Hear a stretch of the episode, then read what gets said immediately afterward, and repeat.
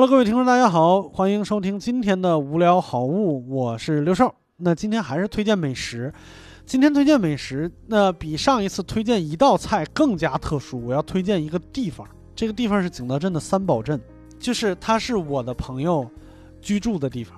就三宝镇没有任何稀奇的地方，它不是说那种饭店鳞鳞齿子比，什么是这么说吧？谁知道？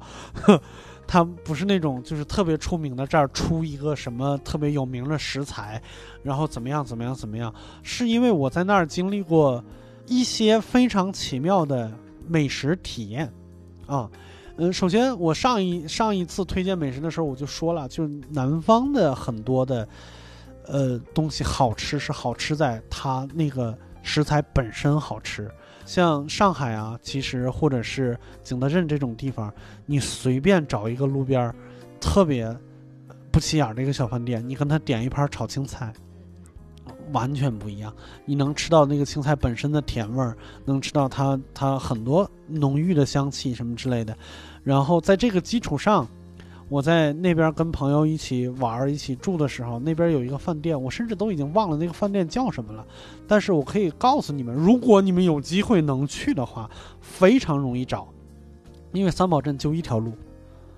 三宝镇是一条马路，它在那个景德镇的边上，然后进三宝镇村没有任何岔路，任何的岔路都是走进胡同了。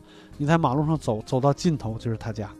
他对面是一个姓李的老师开的一个瓷器博物馆，然后瓷器博物馆对面就是这个姓李的老师自己开的饭店。那这是那个景德镇一个非常出名的一个瓷器老师，他的作品是被故宫收藏的，对，非常厉害。然后，呃，本人的学识也非常渊博，对吃呢也非常有研究，甚至他这个饭店呢都是他各级搜来的木料，然后用榫卯搭起来的。这就是我觉得它特殊的地方，就是它那个感觉楼道，还有天井，还有每一个房间都不大，都不大，但是非常的有味道。每一个位置大小都刚刚好，它不会让你感受到任何拥挤闭塞。每一个房间都是，但是每一个房间都能沾一点，比如说天井里边的绿色，或者是都能看到一点点天。然后都能怎么样？它每一个房间和甚至大厅里边的每一个呃桌子都能有一点点自己的小情趣。然后，那你在这么一个饭店吃一些景德镇本地的菜，关键是每一道菜做的都不错，都不错。他没有说到很有名的什么什么大厨什么之类的，就在那儿吃饭能感觉得到。首先，你是在山里边吃饭，因为它已经出城了，群山环绕。在那个地方吃饭，是一个非常有意思的体验。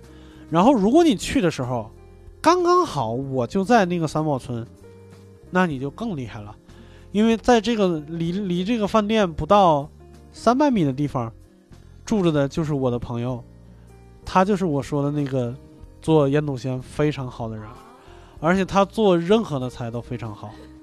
对他就是一个沉迷于做菜的。不务正业的做瓷器的人，他做菜真的非常好吃。然后，如果当时如果那个时候我也在的话，就是那个地方，甚至你可以住在那儿都没关系的，因为他家房子也足够大。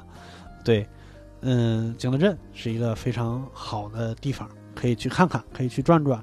如果有机会，可以去找到这家饭店去尝试一下。到时候给我拍张照片，让我分辨一下是不是这家。嗯，好，那这期。